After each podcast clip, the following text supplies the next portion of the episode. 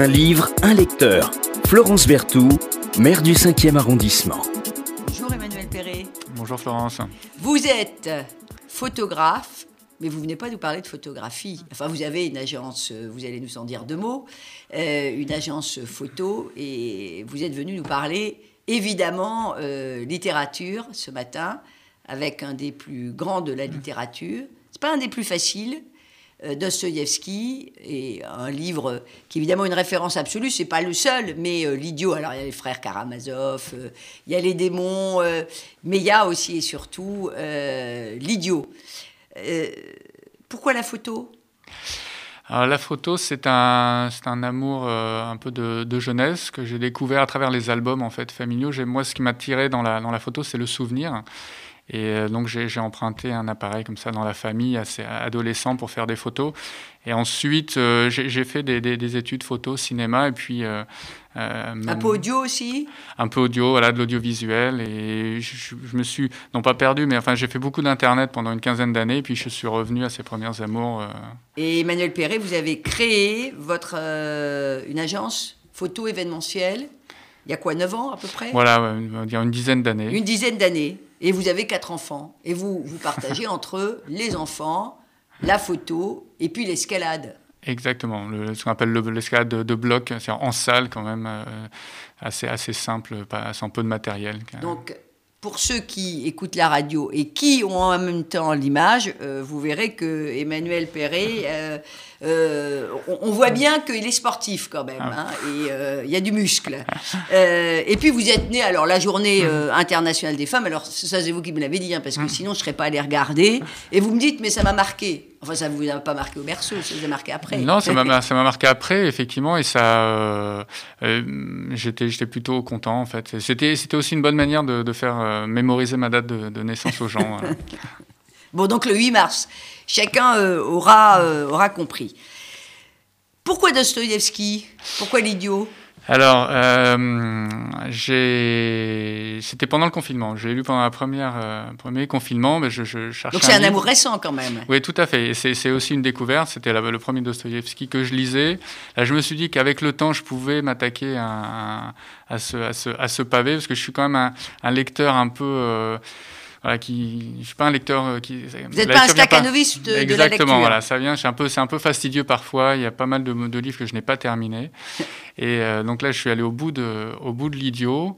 J'ai été euh, tout de suite séduit par le, par le, le prince, le prince Mishkin, par ce personnage que j'ai trouvé très touchant, très attachant, et donc j'avais vraiment envie de suivre ses aventures. Alors on va revenir sur le, personnage principal de Dostoïevski et, aussi son écriture. Euh, L'idiot, j'ai revérifié un peu parce que je ne sais pas évidemment euh, tout ça de mémoire. Euh, c'est euh, entre Crime et Châtiment. C'est vraiment Crime et Châtiment hein, qui a fait connaître euh, Dostoïevski. Ses premiers écrits, c'est assez minable, il faut bien le dire. C'est pas, pas du grand style, c'est pas, pas extraordinaire. Puis euh, 1866, c'est Crime et Châtiment. Là, vraiment, il y a la, la- la- la reconnaissance qui arrive. Il euh, écrira euh, L'idiot, les démons, les frères Karamazov, qui évidemment euh, sont une, réfé- une réf- référence euh, absolue. Et, et, et Dostoïevski, il était très imprégné de, de littérature euh, européenne. Et alors, il avait en particulier, il admirait énormément Balzac, il admirait beaucoup Shakespeare, euh, Victor Hugo euh, et euh, Schiller. Il y a beaucoup de citations d'ailleurs Ouais. en français dans le, dans le livre. ouais. Tout à fait, il y a beaucoup, beaucoup de, de citations. Et euh, à l'origine, c'est sorti en feuilleton. C'est sorti en feuilleton, comme on faisait beaucoup à l'époque. Balzac a sorti plein d'ouvrages euh, en feuilleton. C'est d'ailleurs, il avait lu beaucoup les feuilletonistes, euh, comme, comme Eugène Sue, euh, Paul de Kock, mais Paul de Kock, personne ne le connaît plus euh, aujourd'hui. Et euh, le- l'idiot était, était sorti, euh, était sorti euh, en, en feuilleton. Euh, vous avez vu un peu, un peu, un peu le, le parcours de Dostoïevski? Ah, très, très rapidement, je sais que euh, donc non, je connais assez, assez peu. J'ai vu qu'il y avait des, des, des soucis quand même avec euh, l'État. Je crois qu'il a fait de la prison. Oui, euh, alors il était, il était, il a été au bagne, il a compliqué. été condamné. Euh, il avait, il, est, il était surtout épileptique et, et adepte au jeu. D'accord. Et donc on retrouve dans la littérature Tout à fait. On retrouve l'é- l'épilepsie chez le, chez le prince. Et effectivement, un peu, un peu des scènes de jeu mémorables. Oui, ouais, il y a des scènes de jeu mémorables dans, dans, dans l'idiot. Il y a les scènes d'épilepsie aussi. Le personnage principal, c'est le prince.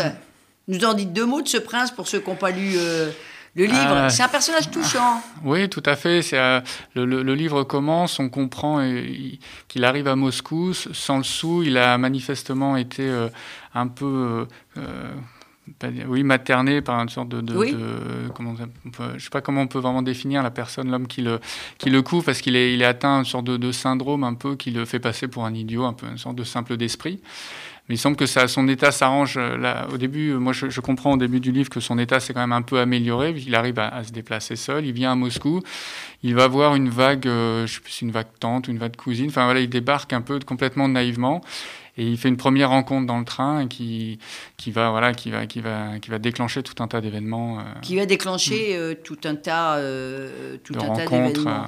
Le, le, le, prince, c'est un personnage un peu un peu christique. Euh, Camus, qui avait beaucoup lu Dostoïevski, euh, avait relevé cette dimension euh, christique du, prince parce qu'il disait que c'était finalement quelqu'un qui, qui, est, qui se sacrifie d'une mm. certaine manière tout le temps. Vous disiez tout, à l'heure que. Mm.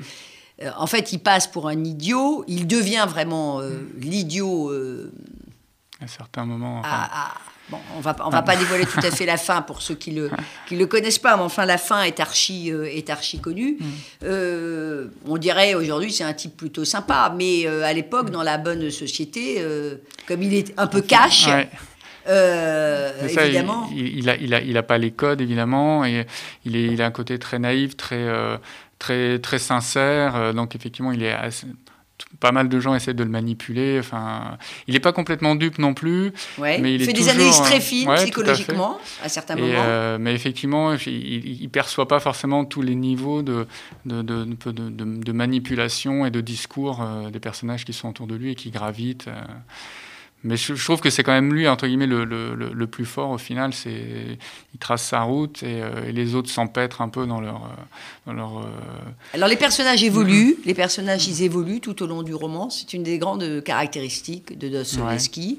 Les personnages évoluent. Mm. La plupart ils sont pas tout à fait les mêmes au début, mm. au milieu, à la fin.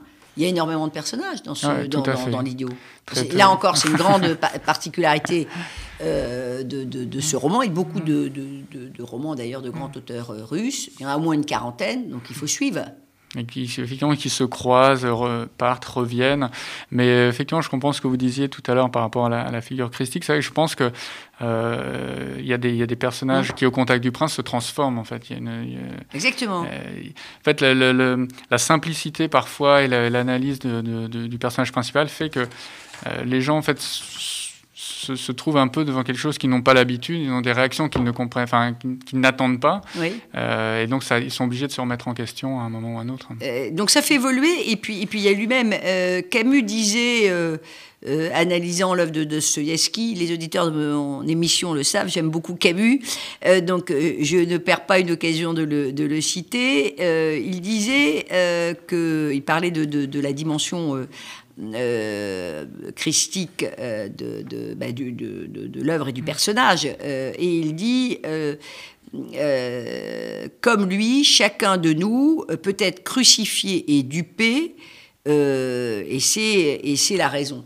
et c'est une des c'est un des aspects du, évidemment du, du, personnage et une des dimensions de l'œuvre. C'est pour ça qu'on a Beaucoup euh, dit que l'œuvre de Dostoïevski, en particulier celle-ci, avait un caractère, euh, un caractère métaphysique. Est-ce que c'est pas euh, l'œuvre de la condition humaine finalement?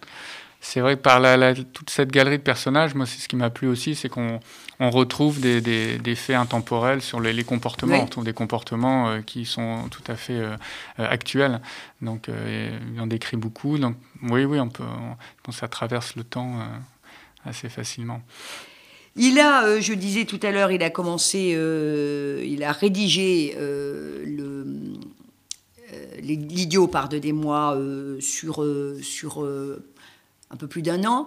Il y a quelque chose qui est assez incroyable, c'est qu'il avait fait une première trame et qu'il a jeté la première trame, elle ne lui convenait pas.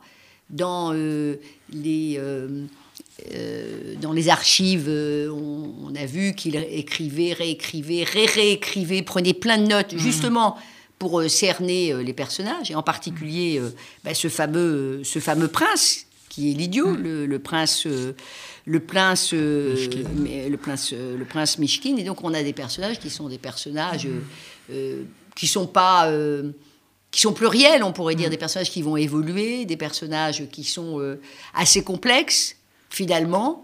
Et puis, euh, et puis euh, beaucoup, beaucoup, beaucoup d'intrigues. C'est une des particularités euh, des, des, romans. L'outrance, ça vous a pas dérangé? Parce que c'est une des grandes particularités. Toujours l'outrance, l'outrance des personnages, l'outrance des situations?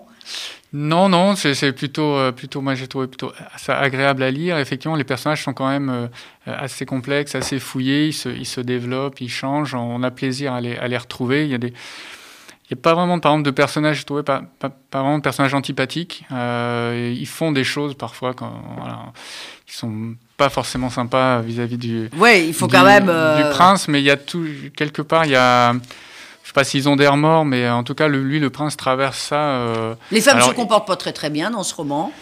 Son non, amoureuse de Nastasia, ouais, ouais, etc. Mais, euh, pareil, je ne sais plus comment s'appelle celui qui l'héberge. Euh, ils, se, ils, se, ils, ne, ils, sont quand même, elles se comportent pas très très très très très bien.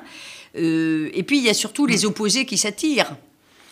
Bah, oui, oui, effectivement. Enfin, c'est très complexe parce qu'on voit que les, les, les, positions des personnages vis-à-vis du prince euh, euh, évoluent parfois radicalement. Donc, euh, moi, c'est ça qui m'a. C'est-à-dire qu'à chaque fois qu'on a une sorte d'attaque ou de complot où on essaye de manipuler ce, ce prince, cette espèce d'honnêteté, de sincérité qu'il a déjoue un peu, euh, un peu les plans, même si, même si il a des embûches, même s'il en souffre, même s'il a des crises. Euh. C'est vrai. Mm. Il, faut, il faut lire ou il faut mm. relire absolument Dostoïevski. Il faut relire L'idiot. Mm. vos enfants, Emmanuel Perret, ils lisent un peu Vous les, vous les mettez à la photographie alors non, la photo, j'ai essayé, j'arrive déjà un peu à les faire poser, c'est pas mal, mais je pour l'instant, j'ai aucun de mes enfants qui est vraiment attiré par la photo, donc je ne vais pas les pousser plus que ça. J'en fais déjà beaucoup avec eux, c'est bien. Et pour la lecture, oui, euh, ça, ça va, ça vient. C'est pas, c'est pas toujours simple. Là, le, on a, il y a un des enfants, on essaie de lui faire lire euh, Vipère au point, là, d'Hervé Bazin. Ah. Et, euh, Vous savez qu'on lit plus. alors bravo parce que il y en a plus beaucoup qui lisent Hervé Bazin. Non, mais c'est ma, ma, femme là, qui, a, qui, a, proposé ça. Et en plus, du coup, ça m'a permis de le lire. C'est un très beau texte. aussi, c'est assez fort, c'est assez dur. Hein, faut lire Hervé Bazin. Et bon, mais donc ça a été un peu, c'était un peu dur de l'y mettre. On lui a fait aussi la lecture pour. Euh, il, est, il, a 11 ans pourtant, mais il y a qui pour le mettre dans le matrimoine. Enfin, c'est c'est ouais, c'est très très dur cette relation euh, entre la mère et les enfants. Ouais. C'est très très. Donc ils lisent, oui, ils lisent globalement, ils lisent pas, c'est pas des gros lecteurs, euh, mais on arrive à les faire lire un peu. Ils lisent un peu de tout, donc ça va. Ils font pas que des écrans. Il faut pas que des écrans. Donc ça, c'est la grande, la grande leçon de ce début d'année. Chers parents, luttez contre les écrans et euh, mettez euh, absolument vos enfants euh, à la lecture, vos ados aussi et surtout à la, à, la, à la lecture. Merci d'être venu nous parler de, de Dostoïevski. Merci à vous. Hein, j'aurais bien aimé que vous nous lisiez un petit passage. Lisez-nous peut-être le petit passage juste sur euh, Rogojine, euh, parce que ah. euh, c'est un, un petit dialogue. Il y a beaucoup, beaucoup de dialogues chez Dostoevsky. Ah c'est une particularité et, et, et, surtout dans, dans l'idiot. folio classique, moi je l'ai en folio classique, je l'ai en deux autres d'ailleurs aussi éditions. Je dis ça parce que c'est quand même très très abordable. Et puis si vous voulez pas l'acheter en neuf, si j'ose dire, euh, juste réédité, bah, aller euh, chez les bouquinistes, aller euh, voir les livres d'occasion, les grands classiques, on les trouve, on les trouve toujours. Vous nous hmm. lisez un petit bout de, de l'idiot de Fedor Dostoevsky. Je dis Fedor Dostoevsky, je prononce son, son, prénom parce que on dit jamais le prénom de Dostoevsky.